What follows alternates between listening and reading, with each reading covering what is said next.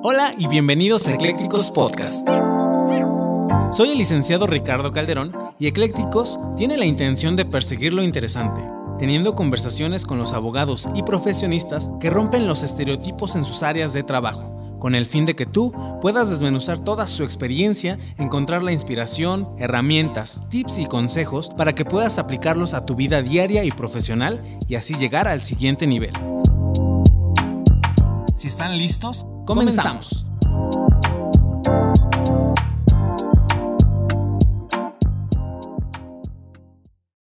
El objetivo de este podcast siempre ha sido perseguir lo interesante. Estamos convencidos de que no se necesitan miles de seguidores o una gran audiencia para tener una buena charla y hacer un podcast de calidad.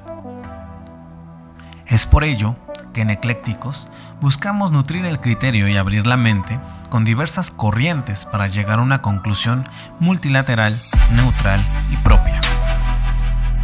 Soy Ricardo Calderón y en este foro hablaremos de filosofía, ciencia, deportes, anécdotas, proyectos, pasatiempos, música, profesiones, oficios y un gran etcétera. De todo para todos. Invitaremos a amigos, profesores, especialistas y gente por demás interesante que siempre tendrá una historia o un proyecto igual de interesante que contar. En exclusiva por Spotify.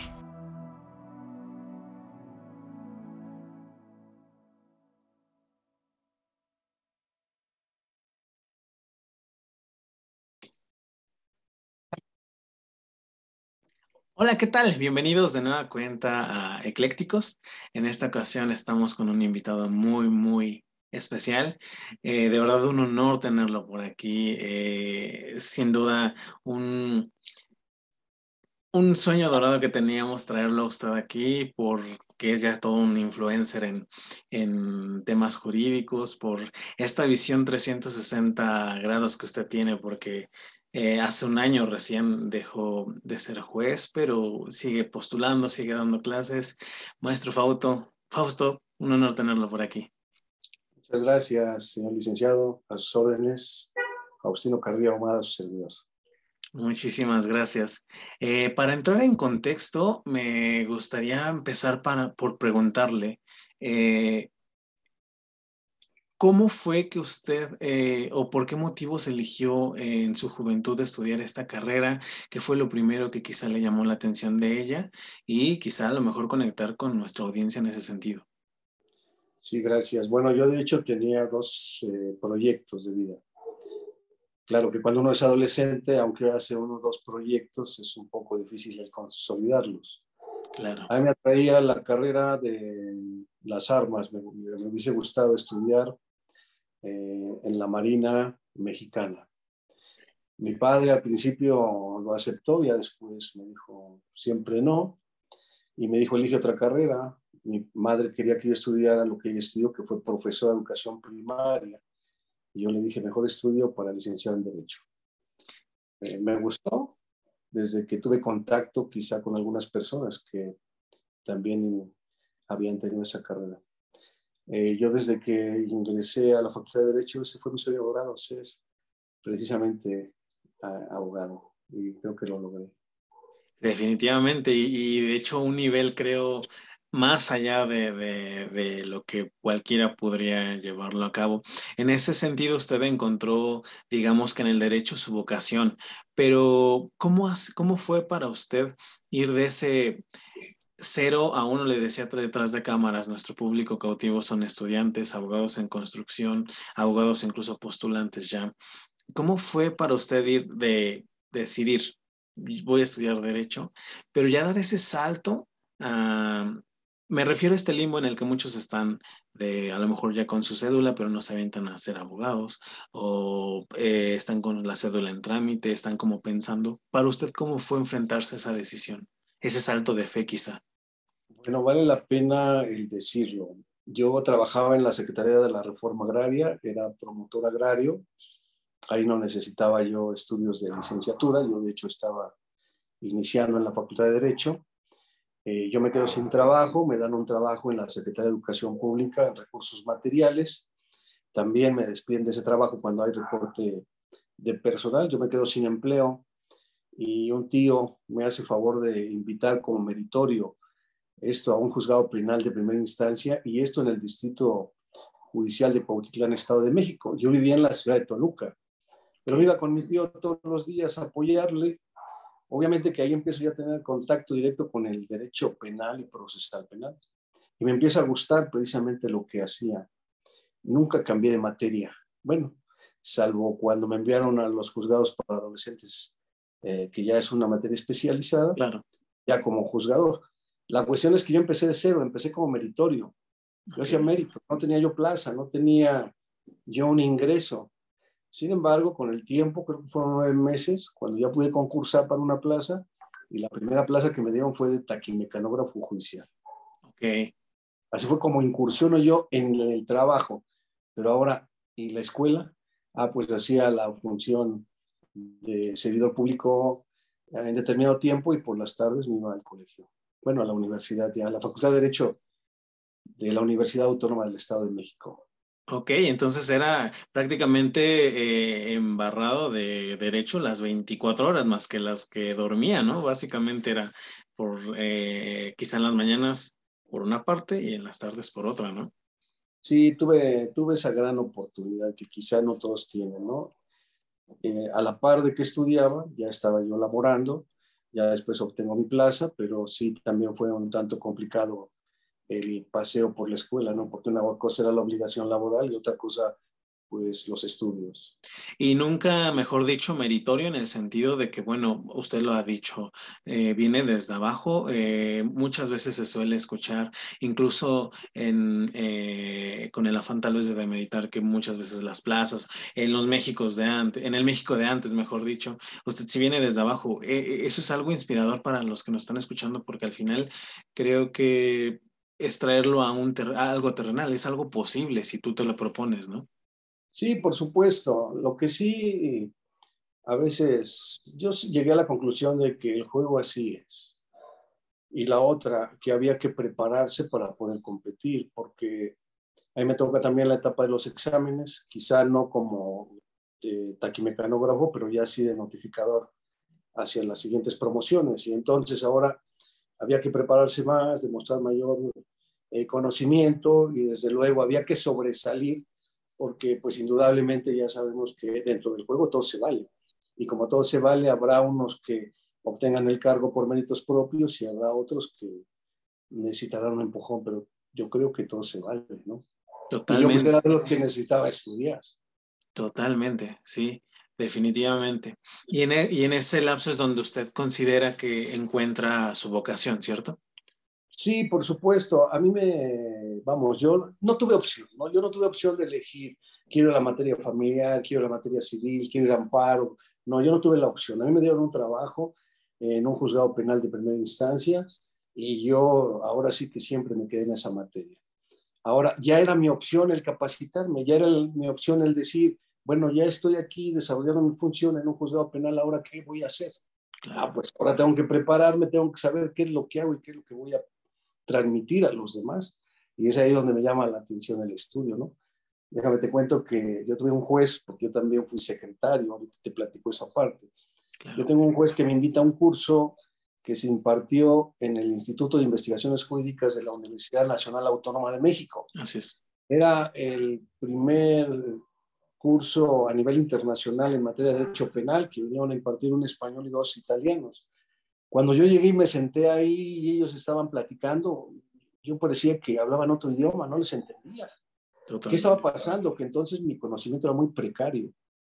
Entonces yo regreso un tanto desconsolado y dije, creo que no me alcanza lo que estoy estudiando. Entonces tuve que aplicarme más. Sí, y ese reto de, lo empujó a, justamente dar ese salto de fe y, prepararse y llegar hasta donde, donde llegó. Fue justamente hace un año, me parece, lo, bueno, yo soy seguidor suyo de en sus redes sociales, este, fue justo hace un año aproximadamente cuando usted este, dejó eh, eh, la judicatura, ¿verdad? Es correcto, el 8 de noviembre del año 2020 se me autoriza por el Consejo de la Judicatura del Poder Judicial del Estado de México mi renuncia por jubilación después de 36 años de servicio, un mes, y aparte 23 años de juez penal eh, de primera instancia, después juez de control, juez de tribunal de enjuiciamiento, juez especializado en justicia para adolescentes, de violencia de género y tratamiento de adicciones, ¿no? Tenía yo casi todas las especializaciones. Totalmente. Eh, dos apuntes ahí me vienen a la mente. El primero sería, a usted le tocó este, eh, quizá de manera heteroaplicativa, pero la reforma penal que comenzó en el 2008, se implementó ya en su totalidad tal vez años después. ¿Para usted fue complejo esa situación, esa parte, o ya era desde su visión, insisto, 360 grados estar allí, eh, pero obviamente con nociones muy, muy este, sólidas de derecho penal, como un abogado, lo que hoy es? ¿Cómo fue para usted ese, ese, enfrentarse a esa, esa, reforma? Bueno, la verdad, quiero decirte que tuve una ventaja. Entra el sistema de justicia penal para adolescentes en el año 2007. Y el Tribunal Superior de Justicia del Estado de México selecciona a quienes van a ser los pioneros de esta justicia. Yo resulté favorecido. El curso que nos impartieron a nosotros fue del sistema penal acusatorio, tendente a la justicia para adolescentes. A mí me separan en el 2007 de la justicia penal, que era el sistema mixto, y me integro a la justicia para adolescentes, donde era un procedimiento predominantemente oral, o sea, nada que ver con el acusatorio. Pero sin embargo, ya las bases ya estaban establecidas. En el 2015 llega un presidente del Tribunal Superior de Justicia, el doctor Sergio Medina Peñalosa, y me invita a reincorporarme de nuevo al sistema de justicia penal. Obviamente, pues sí voy con mis dudas, porque no era lo mismo haber estado en el sistema de justicia para adolescentes y llegar ahora a un sistema que aparentemente no conocía. No, ya cuando me senté ahora sí en el estrado, bueno, pues la justicia para adolescentes era predominantemente oral, salas orales, y se hacía algo parecido, aunque no similar, de lo que se hace hoy. Totalmente, sí, le, le, sigo en ese sentido, sí pareciera desde este punto una ventaja, porque al final ya era digamos, usted ya lo veía venir, ¿no? De alguna manera estaba preparado para esa ola. Sí, por supuesto. Yo que estaba preparado desde el año 1997 para el sistema de justicia penal oral. Quiero decirte que yo recibí muchas críticas cuando yo salía a hacer algunas audiencias orales. Yo empezaba a hacer algunos esposos de este tipo y la verdad objeto de crítica por aquellos que pues, no confiaban en este tipo de justicia y que ni siquiera la pensaban, ¿no?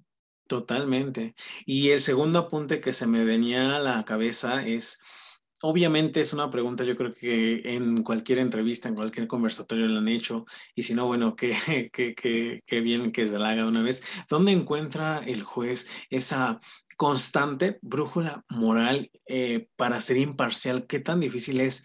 Eh, digo, su carrera lo dice, 36 años, al final ah, fue, por lo que he leído y por lo que he visto, ha sido una carrera impecable. Cuando usted se despide, eh, muchos colegas eh, le, hicieron honores, porque honor a quien honor merece. Así dicho, yo eh, le, le, preguntaba fuera de cámaras cómo se le gustaría, cómo le gustaría que se llamara su episodio. Bueno, yo tenía pensado ese honor a quien honor merece, porque al final es una carrera muy, muy grande y de muchos años. Pero cómo fue, cómo, qué tan difícil es. Se lo digo desde el lado postulante, es complicado a veces de mantener un criterio porque al final el, el, el ser humano va evolucionando para ustedes eso es complejo también. Me imagino que sí, me gustaría muchísimo saber su respuesta. Primero, eh, yo creo que un juez no puede ser cualquiera. Es como cualquier actividad. Para poder llegar a ser especialista hay que pasar por un periodo de preparación. Yo tengo la suerte de ser un meritorio, lo que en un principio a lo mejor me generaba alguna problemática, porque yo decía, no percibo ningún ingreso, realizo un trabajo, pero bueno, eh, busco una oportunidad como quizá muchos lo hacen se me da la posibilidad de ser taquimecanógrafo y empiezo a tener contacto con las actuaciones, algunos acuerdos. Después soy notificador, empiezo a salir y verificar qué tipo de actos puedo realizar.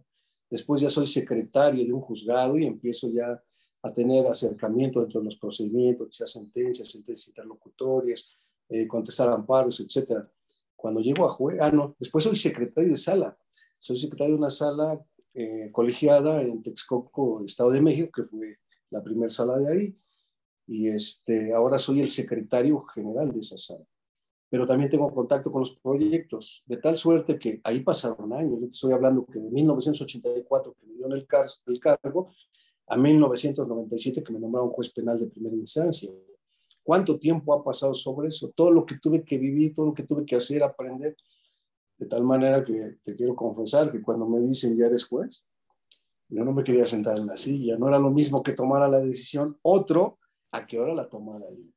Tuve que platicar con alguien por teléfono ese día que llegué yo a ese juzgado y me dijo, toma asiento, ese es tu lugar, lo vas a hacer bien. Claro que ahora el compromiso era mayor porque la decisión era mía. Ahora, respecto de la parte moral que tú mencionas, aquí esta parte es muy interesante, ¿no? Eh, así como muchos que están hoy en los poderes judiciales, ya sea federal o estatales, de las entidades federativas, estaban buscando una oportunidad como yo. Y cada quien tiene la elección. O te preparas, una. Dos, ¿qué tipo de servidor público vas a ser? Porque ya sabemos que dentro del desarrollo del servicio público se puede optar por varias formas. Pues yo decidí hacer mi trabajo, de tal manera que fuera convincente. Claro que yo también, por lo que me han dicho mis compañeros, supe que no lo hice mal. Antes no me lo decían, ¿no? Pero de alguna forma creo que elegí bien el camino. Eh, ¿Y mi camino cuál fue? Trabajar, cumplir y desde luego cuando se tenía que dar más, había que darse más, porque ese trabajo siempre hay que dar mucho. O sea, normalmente todos lo vemos al exterior, pero no sabemos que un juez trabaja en las 24 horas. O sea, es algo complicado. Me imagino. De hecho, justo, justo por eso era importante eh, preguntarlo, porque voy a ser muy repetitivo con esta, con esta visión pero es visión de 360 grados. Visión de 360 grados que hoy, hoy día le permiten a usted, después de esa etapa en su carrera, eh, ser abogado y ser muy bueno en lo que hace. Eh, es la única manera, creo yo, es, es de, esa, de esa forma, cuando, cuando vienes desde, desde abajo. Eh, una vez leí que para un juez la inteligencia emocional como concepto más de la psique, más, más psicológico, es importantísimo. Eh, bueno, para todo el ámbito jurídico, incluso me atrevería a decir que para cualquier ámbito de la vida, pero ¿cómo fue usted, cómo fue para usted manejar esa inteligencia emocional en estos pues, más de 30 años de, trayectoria? Mira, eh, normalmente lo que la mayor parte vemos, siempre en cualquier lugar, ya es la parte estructurada nunca vemos el trabajo que se hace atrás. Es como tú que ahorita vas a proyectar y ya tienes un trabajo previo. Ese nadie lo ve. Y ese trabajo previo que tienes lleva presión, lleva tensión, lleva cansancio, lleva horas de esfuerzo, horas de trabajo. Pero quiero decirte que cuando acabes ahora de hacer esta entrevista, tu trabajo sigue, porque viene el trabajo de edición, el trabajo de publicidad. Bueno, para el juez es exactamente lo mismo. Obviamente el juez se enfrenta a las partes. Ahora hay una cosa importante, mira. Eh, el juez evidentemente es una institución, la figura del juez es una institución que representa a una persona, pero también hay otros dos que también nos resultan muy importantes, como es el agente del Ministerio Público o fiscal y el defensor. Y desde luego que también hay unos que son extremadamente preparados. Imagínate a dos personas extremadamente preparadas debatiéndole a otro que debe de ser más preparado o mejor preparado. ¿no? Pues hay mayor tensión, hay mayor estrés, hay mayor responsabilidad. Y claro que eso sí afecta a veces a nivel emocional. Y tú puedes hacer varias cosas para sesgarla o para eliminar esa tensión. Muchos recurren a cosas que no son gratas, pero otros acudimos al deporte, otros acudimos a, no sé, el baile, el canto, no sé, tantas cosas que pueden ser, que sean ajenas precisamente a lo jurídico, pero que te den la oportunidad de poder expulsar aquello que te ocurre, ¿no? Totalmente. De esa manera yo creo que lo puedes lograr, porque al final el trabajo no se contiene, el trabajo continúa y pues tú tienes que estar ahí. ¿no? ¿Y cómo vas a estar? Totalmente. Al 100%, ¿no? De hecho, por el contenido que usted comparte en sus redes sociales, eh, creo que uno de los caminos que usted siguió fue el deporte. Es muy, muy aficionado del de, deporte, de estar en forma. Eso, eso fue, me imagino, como una terapia, ¿no? Una constante terapia, ¿no? Sí, por supuesto. Este, yo empecé a trotar, después de trotar alguien me invitó a ir a andar en bicicleta, después ya me gustó andar en bicicleta, después fui al gimnasio, he hecho un sinnúmero de cosas adyacentes a antes estar en mi labor. Pero me di cuenta de una cosa positiva que me beneficiaba, porque estaba yo atento, vamos, de alguna manera no me menguaba, por el contrario, me daba fortaleza. Yo tengo 59 años de edad, imagino. Yo vengo dejando la judicatura cuando tenía yo 58 años. Entonces, para mí ha sido positivo ese tipo de desfogue, ¿no? Por llamarle de esa manera. Sí, sí, sí. Sí, adyacente a ello, pues también tengo que confesar algunas limpiezas a nivel espiritual, ¿no? No estoy hablando religioso, que claro, claro. Algunos ejercicios de expulsión de estrés, etcétera. Y esos nos los fueron dando en el Poder Judicial del Estado de México. Claro, ellos no le llamaban a nivel espiritual, pero ellos le llamaban de otra manera, cultura corporativa, etcétera, ¿no? Entonces, de esa manera pude lograr este, mantenerme en equilibrio. ¿no? Sí, definitivamente. No, no, es nada sencillo, incluso desde el lado de la postulancia, el abogado se somete muchísimas veces a, eso. Me decía un, este, un, profesor en la facultad que el abogado es un 25-30% quizá de psicólogo. Me hace curiosidad preguntarle si como juez esa parte de psicólogo, psicólogo en el sentido de que a lo mejor cuando llega el cliente, eh, tienes que saber manejarlo, es, eh, vamos a dejarlo así. Eh, ¿También como juez encontró usted esta, esta conjetura? Bueno, así que te dijera que un psicólogo experto, no, bueno. Pero que pudieras detectar a alguien cuando te quería decir una mentira o cuando te quería manipular, sí, ahí sí. Evidentemente que eso es parte de la experiencia, precisamente, ¿no? Como ese sexto sentido, ¿no? Ándale, parecido, pudiera ser, ¿no? Que tú dirías, ah, como que aquí, como que no creo que lo que me están diciendo sea tan cierto. Además, hay una cosa, y yo al menos así lo consideré siempre, no sé los demás, pero yo tenía siempre la obligación de dudar de todo para poder verificar la autenticidad. Claro, totalmente. Totalmente.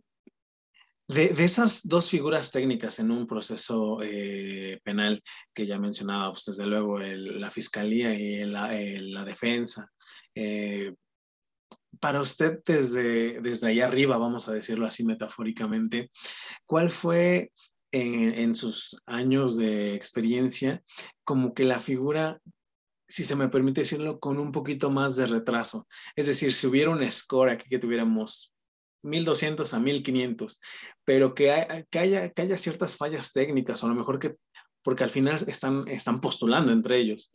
¿Cuál usted considera que fue, que es la, eh, que es la, cuál de esas dos figuras técnicas es la que tendría que, en general, aplicarse un poquito más en el derecho mexicano? Mira, eh, yo creo esto, y tal vez, y no excuso a nadie. Hay recursos en la ley y por algo existen los recursos. Imagínate un agente del Ministerio Público que acaba de recibir un detenido y tiene 48 horas para ponerlo a disposición del juez, pero que advirtió que la persona a la que se dice que llevó a cabo el hecho delictivo, sí lo es, y empezar a recabar una serie de datos de prueba, pero de manera urgente, ¿no? Y eso va a incluir investigación policíaca, va a incluir intervención de peritos, va a incluir vamos, aquello que a veces no nos imaginamos. En el caso del fiscal, 48 horas para formular, en este caso, eh, una audiencia inicial, ¿no? Poco tiempo. Vamos, yo creo que es comprensible que dentro de esas 48 horas, por muy experto que sea, pues va a incurrir en errores el fiscal, y no porque el fiscal no cuente con los conocimientos técnicos, al contrario, son expertos. Claro. Por algo es un órgano técnico. Ahora, vamos con el defensor el defensor. Ya se inicia la audiencia. Y entonces, en ese momento le entregan todo lo que ya hicieron en 48 horas, imagina. Y le dicen al defensor, ya se impuso del contenido de la carpeta y dice el defensor, pero si me la acaban de entregar. Totalmente. Bien, ¿cuánto tiempo requiere usted para imponerse? Este, no, pues yo, pues por lo menos un día, ¿no? Es que no le podemos dar un día. ¿Qué le parece si le damos media hora? Imagínate, media hora. Y no es porque el abogado no tenga el conocimiento ni la experiencia, al contrario, la reflejan. Imagínate en 20, 30 minutos imponerse de una investigación de 48 horas y todavía debatir. ¿Qué quiere decir? Que dentro de los que intervienen en un proceso de esa naturaleza son expertos. Pero ahora ahí te va. El juez no tiene la carpeta, no tiene las actuaciones y solo escucha. Y ahora tiene que resolver. Y no en 48 horas. Te tiene que resolver si te justifica una detención o te menciona que es legal, ¿en cuánto tiempo? ¿Te parece bien en lo que dure un, un debate de unos 30 minutos? Imagínate.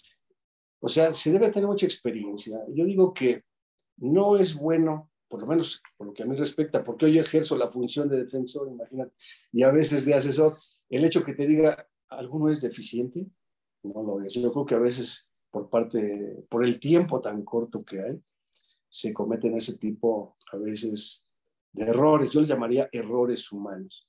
Ahora, pues te dice la ley, está la apelación, ¿no? no pues, y se notan los errores. ¿Cuánto tiene un magistrado de tiempo para analizar una resolución dictada por un juez? No, pues ya tiene todo el tiempo del mundo para verificarla, ¿no? Ya puede emitir una resolución, hombre, hasta casi, casi un tratado, ¿no? En cada sentencia, lo que no tienen los principales actores. Entonces, yo creo que no se puede limitar la funcionalidad. Todos son este, importantes. Nada más piensen en el tiempo y la sagacidad que deben de tener para resolverlo. Mis respetos, la verdad. Definitivamente. Definitivamente, en esto, en esto, en episodios anteriores hemos tenido eh, otros abogados, otros colegas, que, por ejemplo, en Derecho Penal, los primeros dos fue Rafael Satara y Denis Almanza. Eh, platicábamos con ellos de, por ejemplo, tal vez esta, se ve desde este lado de el juez de control, eh, los datos de prueba, que obviamente después se convierten en medios de prueba, como que todos los admite y le avienta, como coloquialmente decimos, la bolita al, juez de, al, siguiente juez. Pero eso es muy criticable desde esta trinchera. Pero yo dije, como que intentaba hacer el, ejercicio de, a mí siempre me han dicho, ¿quieres comprender las cosas? Ponte en el lugar del otro. Y ahí en esa respuesta es donde usted me, me acaba de dar a lo mejor la teoría que yo tenía, en el sentido de que pues es que son los tiempos. Yo también, es muy aventurado tal vez para el juez de control este, pronunciarse con tan cortos tiempos, entonces vamos al otro y como usted lo acaba de decir, si no, pues a la apelación, pero es como por procurar el mismo sentido de justicia, ¿no? Sí y no. Sí, porque habrá jueces, no lo creo, ¿no? Que él va a valorar lo que tú le, lleves. Obviamente, si los datos no alcanzan para una libertad, pues va a dictar un auto de vinculación. Si no, va a dictar un auto de no vinculación. El hecho de que no te favorezca como defensor no quiere decir que todos los jueces obran de la misma forma. Porque si tú le preguntas a un fiscal, ¿qué te va a decir el fiscal? Para mí ese juez es fabuloso porque yo vine por un auto de vinculación y lo dictó. Y el defensor, ¿qué te va a decir? No, pues sí me admitió todos mis datos de prueba, pero no los valoró. Bueno, no los valoró como él quiso, ¿no? Porque al final el juez es el que va a emitir la decisión. Ahora que diga, se lo dejo a la sala, bueno, yo lo veo también muy osado y muy arriesgado, porque también hay dentro de las salas y dentro del tribunal, eh, también hay ciertos, ¿cómo le podríamos llamar? Controles específicos, ¿no? Para ver si un juez está resolviendo conforme a derecho o no está resolviendo conforme a derecho. No todo es arbitrario. Yo creo que cada quien habla como le va en la feria, ¿no? Totalmente. Si, si alguien dice, bueno, es que a mí no me benefició en este asunto, en este otro, ah, bueno, pues ese es su tema.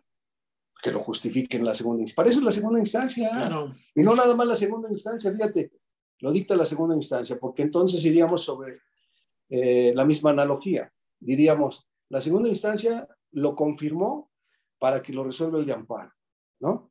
¿Y el de amparo qué va a decir? Pues mejor que lo resuelva el tribunal colegiado.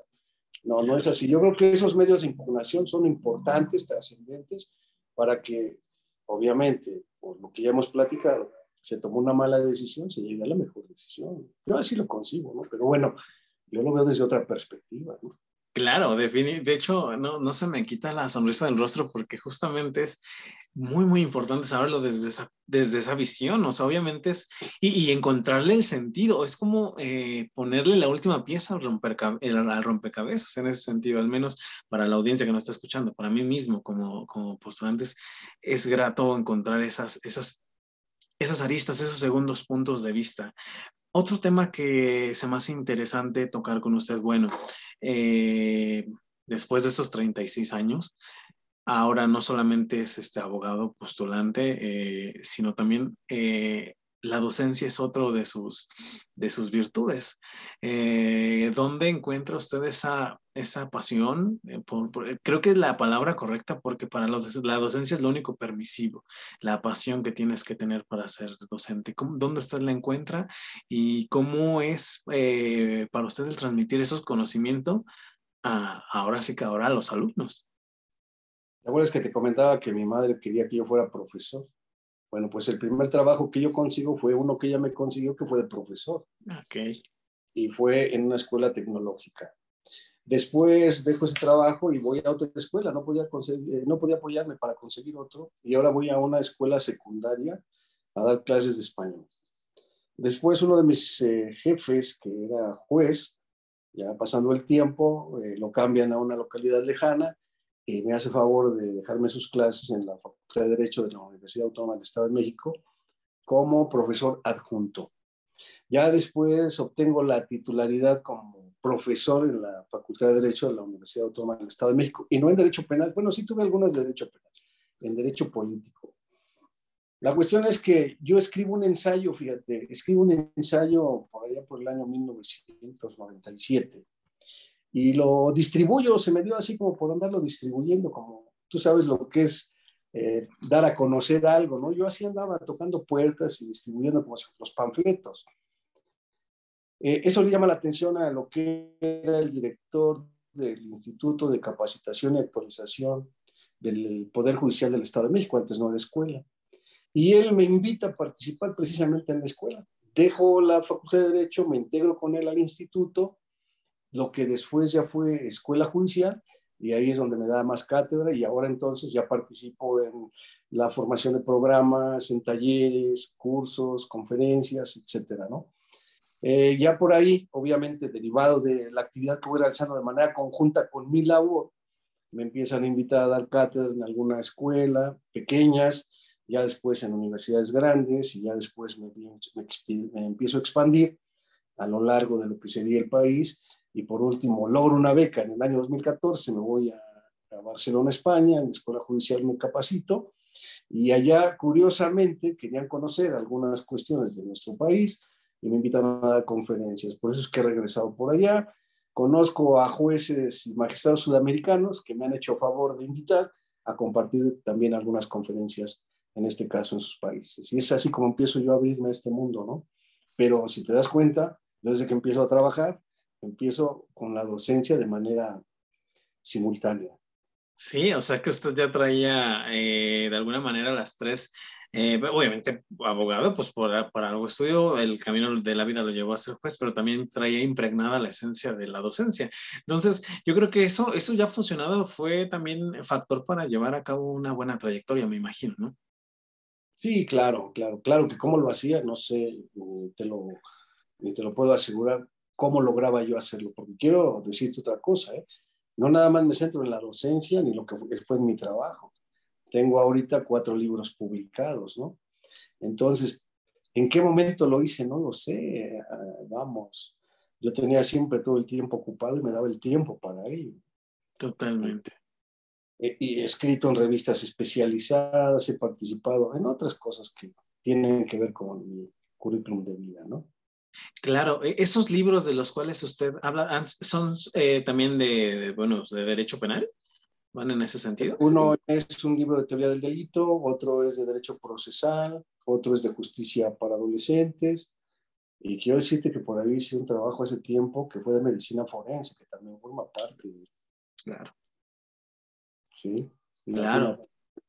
¿Y, ¿Y, cuál de esos este, libros es quizá, bueno, es como cualquier proyecto, ¿no? Eh, esa parte a mí me, tiene muy este, eh, encantado ahorita escucharlo. ¿Cuál de esos eh, libros, de esos proyectos, si se me permite, de esos bebés es el que usted le agarra más cariño? ¿Cuál es el que usted... Obviamente ya entramos en un proceso creativo, un libro de lo que es es un proceso creativo totalmente, pero obviamente en ese proceso uno le agarra cariño porque al final siento que los libros son una fotografía de uno mismo en ese momento. Entonces, eh, de, los conocimientos que uno tiene en ese momento, a lo mejor ya después pasa el tiempo y a lo mejor incluso puede uno ya no estar tan de acuerdo en lo que escribiste en ese, en ese, en ese tiempo, pero en ese sentido, ¿cuál de sus publicaciones ha sido la que más la ha llenado, la, más satisfactoria? Eh, pues yo creo que el primero, el formulario del proceso penal, eh, de, derecho procesal penal. ¿Por qué? Porque yo me puse a elaborarlo familiar, saber y entender, obviamente siguiendo reglas metodológicas. Y cuando lo termino, empiezo a tocar puertas, ¿no? Fui a Ciudad de México a varias editoriales. Editoriales y todas me dijeron, no nos interesa un libro eh, que sea solamente de una entidad federativa. A nosotros nos interesa a nivel nacional. Bueno, ahí empecé a encontrar ese tipo de respuestas. Quiero decirte que pasaron dos años, yo fui y lo guardé en un librero y dije, pues ahí se queda. Entro yo a estudiar una maestría y se lo llevo al que era, en este caso, el director de esa maestría, y le digo, oiga, ¿cree que con esto me puedo titular? Es el doctor Juan David Pastrana Verdejo, y me dijo, déjamelo. A la semana, este, yo ya te digo, a ver cómo, cómo lo ve. Y a la semana lo vi, le dije, ¿qué pasó? Me dijo, no tuve tiempo de leerlo. me fui desconsolado otra vez, ¿no? A la semana siguiente yo iba pasando, ya ni lo pasé a ver y me dice, ven, lo vamos a publicar. Y entonces él publica ese libro junto con una institución académica que se llama INDEPAC y con la Universidad del Valle de Toluca. Entonces, por la forma en que eso se gesta, pues imagínate el trabajo que me costó para que pudiera llegar a hacer en este caso un libro, ¿no? Entonces, algo le tengo afecto, pues es a eso, a todos, pero en particular. Claro, claro, como ese primer este paso, ¿no? Eh, y ahorita con un poquito más de tiempo, con la, mente tal vez un poquito más, más liberada, más fresca, ¿se viene un quinto libro? Seguramente así será. De hecho, estoy trabajando en un proyecto, pero he tenido proyectos simultáneos. Yo dejé de trabajar en el Poder Judicial del Estado de México, pero no, no dejé la actividad. Por ahí este, estaba yo ya muy tranquilo dando alguna clase en una escuela, dando clases en otra, y empezaron a llegar personas a decirme, ¿qué vas a hacer? Algunos me empezaron a motivar para abrir una firma legal, otros me empezaron a motivar para abrir un canal, y les hice caso a todos. Ahorita estamos trabajando en eso. Qué padre, qué padre. Qué padre poder este, tener esa capacidad de, de yo creo que aquí ahorita le traen cualquier proyecto y, puedes porque tienes los, este, pues, los, los, los, títulos, los conocimientos y las maneras, ¿no? Entonces está muy padre, eso es admirable. Esa es una, pero aparte también no solamente es este, el proyecto, sino el apoyo. He encontrado personas a mi paso que han sido importantes y trascendentes en mi vida. Y quiero decirte que hay una persona en específico que ha sido la que me ha estado impulsando yo le decía a esta persona, fíjate que como que siento que estoy empezando de cero y no sé qué voy a hacer. ¿Y sabes qué me dijo? Tú no estás empezando de cero. Tú tienes toda la experiencia del mundo, todavía tienes mucho que transmitir. Bueno, ella me vendió unas ideas que ahora las creo, de tal manera que ahorita, bueno, pues gracias a eso estoy realizando muchas cosas, afortunadamente, ¿no? Qué padre. Vamos a jugar un poquito, usar un poquito la imaginación, que eh, esta pregunta le he planteado antes y me imagino que con usted va a ser muy, muy interesante su respuesta. Usando un poquito la imaginación y bueno, eh, con usted cobra un poquito más de sentido. Supongamos que el día de hoy usted, bueno, el día de mañana va a abrir una firma legal eh, con tres personas, tres pueden ser abogados, pueden ser, incluso aquí viene la, la, imaginación, puede ser incluso autores que usted leyó en la carrera, que obviamente ya no, ya no están vivos, pero que obviamente los lee y uno los admira, ¿no? ¿Con quiénes, con qué tres personas le, hubiera, le gustaría, eh, si, si estuvieran la posibilidad, pues los puede traer incluso de ultratumba si, si, si, tenemos que hacerlo. Pero va a ser ya el despacho con el que usted se va a retirar. Ya tiene el edificio hermoso en reforma, todo súper preparado. ¿Con quién a veces, es su proyecto de retiro? ¿Con, quién, ¿Con quiénes lo haría y por qué? Ah, es una excelente pregunta. Fíjate que dentro de las personas que yo conocí, hay una que admiré en particular por su trato, por su decencia, por su capacidad y por sus conocimientos. Fue uno de mis jueces que es el licenciado Epimaco Jaramillo Benítez. A mí se me decía, de entre los jueces, quizá el más prudente de todos los que yo conocí. La verdad es que siento que esta persona no solamente me aportó mucho en lo, en lo jurídico, sino también en lo laboral, lo profesional y lo académico. O sea, que se me hace una persona extremadamente inteligente. Ahora, respecto de las personas que me comentas, yo conocí a un magistrado de la Audiencia Provincial de España que se llama Jorge Ovach, Jordi Ovach. un hombre afable, amable, prudente, conocedor. Bueno, realmente que cuando yo lo vi a esta persona, que por cierto él me invitó a dar una conferencia en Barcelona, decía yo, no, no cabe duda que siempre va a haber alguien de quien podemos aprender. Y la verdad, mi admiración para él, yo decía, pues si tengo que compartir con alguien, pues me gustaría compartir con ellos dos, ¿verdad? Claro. Y hay una tercera persona, eh, se puede tal vez una tercera persona y si podría a lo mejor, eh, no sé, algún autor, no sé, se me ocurre Paul North, Hunter Jacobs, alguien representativo del derecho penal. Bueno, mira, yo conocí a Polaino padre y a Polaino chico. Yo también incursioné por allá por la Universidad de Sevilla por el año 2007. E indudablemente que el padre el Polaino Navarrete, pues es indudable que es una persona de respeto. Y quizá yo tengo aquí en la parte de atrás muchas separatas que él hizo favor de regalarme y que las he leído todas y que indudablemente son eh, unos verdaderos tratados de derecho. Yo no conocía a Hans Belsen, pero también me hubiese gustado. Pero sí te quiero decir que conocí a alguien que se hizo una persona tan respetable, que se llama Raúl Carranca. Él me prologó incluso un libro que yo diría, mis respetos, ¿no? Para mí ya estábamos hablando de la plana mayor. Totalmente. Y que no, no esperaba una respuesta más, este, más acertada que la que acaba de dar. De verdad, sí, son este, personalidades muy, muy, muy importantes de la historia, incluso del derecho penal. Eh, volviendo un poquito a su trayectoria y para tal vez ir cerrando el podcast, porque no queremos que se haga también demasiado largo. Y una vez más agradecerle por la disposición que tuvo desde el momento uno en el que le dijimos, la audiencia yo se lo agradecemos totalmente. En, esta, en estos años de carrera que pues han sido bastante y, muy productivos. Yo creo que para todos hay puntos de, de quiebra en cualquier cosa que emprendas donde de repente hay dudas, donde son los momentos más grises. En, eh, en, ese sentido, ¿cuál ha sido el punto de quiebre en este tiempo que, que, ha tenido como profesionista? Y en contraparte, ¿cuál sería el momento más satisfactorio en el que usted dijo, todos estos años de preparación, de inversión, de esfuerzo, dinero, de todo lo que implica llevar a cabo alguna carrera, han valido totalmente la pena.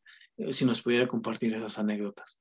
Sí, claro, sí los tengo muy presentes. Mira, para mí el año 2010 fue el peor año de mi vida en mi carrera judicial.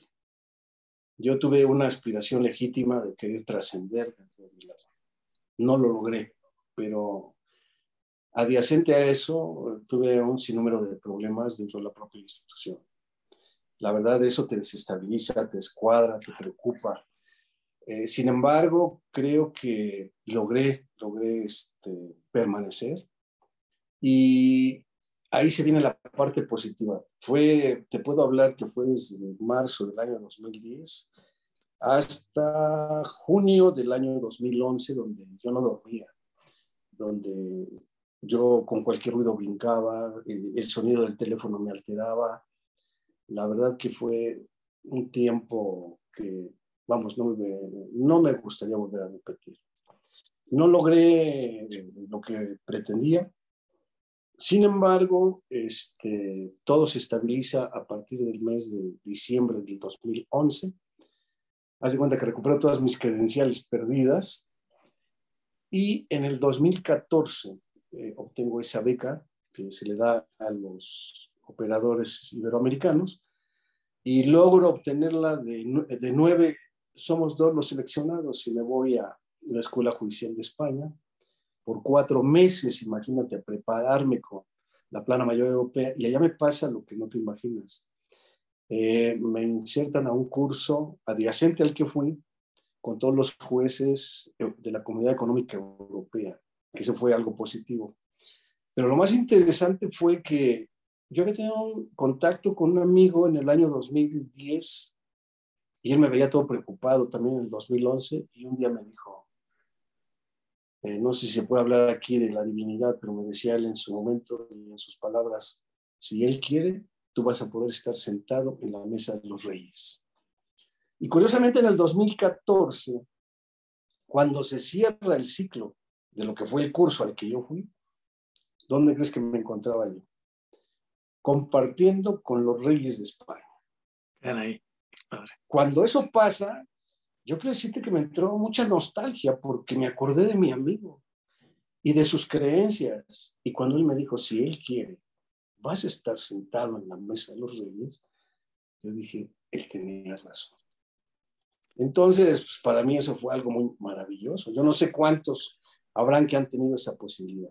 Porque quiero decirte que ni la van a tener con esos reyes, porque esos reyes con los que yo estuve a la semana abdicaron.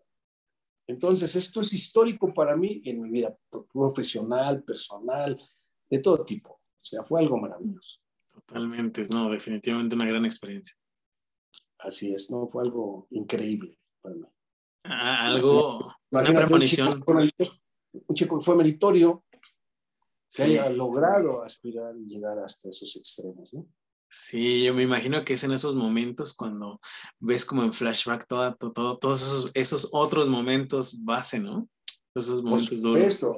todo valió la pena, todo valió la pena. Y no solo eso, después ya regresé en el 2016, invitado por el Consejo de la Judicatura Española, después invitado por una magistrada de Islas Canarias, y entonces quiere decir que el trabajo que hice allá no fue malo. Y quiero decirte algo, ¿eh? Cuando yo di la conferencia en España, la primera que di, estaba yo en mi cuarto, que era muy pequeño, y uno de mis amigos me escribió, donde vas dejas bandera. Y un magistrado de acá me dijo, te voy a decir el nombre, Sergio Macedo, me dijo, es admirable. Yo quiero decirte que me solté a llorar. Te voy a decir por qué. Porque dije, ¿por qué allá y no aquí? ¿Eh? ¿Y sabes qué me dijeron? Nadie es profeta en su tierra. Y eso es cierto. Totalmente. Incluso dicen por ahí que el enemigo del mexicano es el mismo, el mismo mexicano muchas veces. Mira, no lo creo eso. Eso también te lo voy a poner en tela de duda y te voy a decir por qué. Porque así como te conté que inicié desde meritorio, también hay personas que impulsan, que te apoyan. Es cierto que habrá quienes no, pero también vas a encontrar gente que va a ver tus cualidades y desde luego que las va a destacar y también te va en un momento determinado a decir, esta persona sí vale la pena. O sea, no todos somos iguales. Hay que ir desprendiendo. No todos los mexicanos somos malos, ni tampoco todos somos tan buenos, pero de que alguien te puede brindar la mano, ahora sí afectuosamente, sí te la brinda. Definitivamente. Caray, qué, qué, qué gran charla hemos tenido. Eh, maestro, doctor, para ir cerrando, eh, ¿dónde podemos seguirlo? ¿Dónde la audiencia puede eh, encontrarlo? usted sube constantemente contenido de valor, hay clases virtuales ahorita de momento, me imagino que con mejores tiempos podrán ser presenciales. ¿Dónde podemos seguirlo? Sí, mira, yo en la página de Facebook, Faustino Carrillo Ahumada, Así es. Ahí este, tengo la posibilidad de dar alguna información jurídica y quizá también transmitir alguna conferencia o cursos que se ofertan. Eh, tengo una página profesional que se llama Carrillo y Asociados.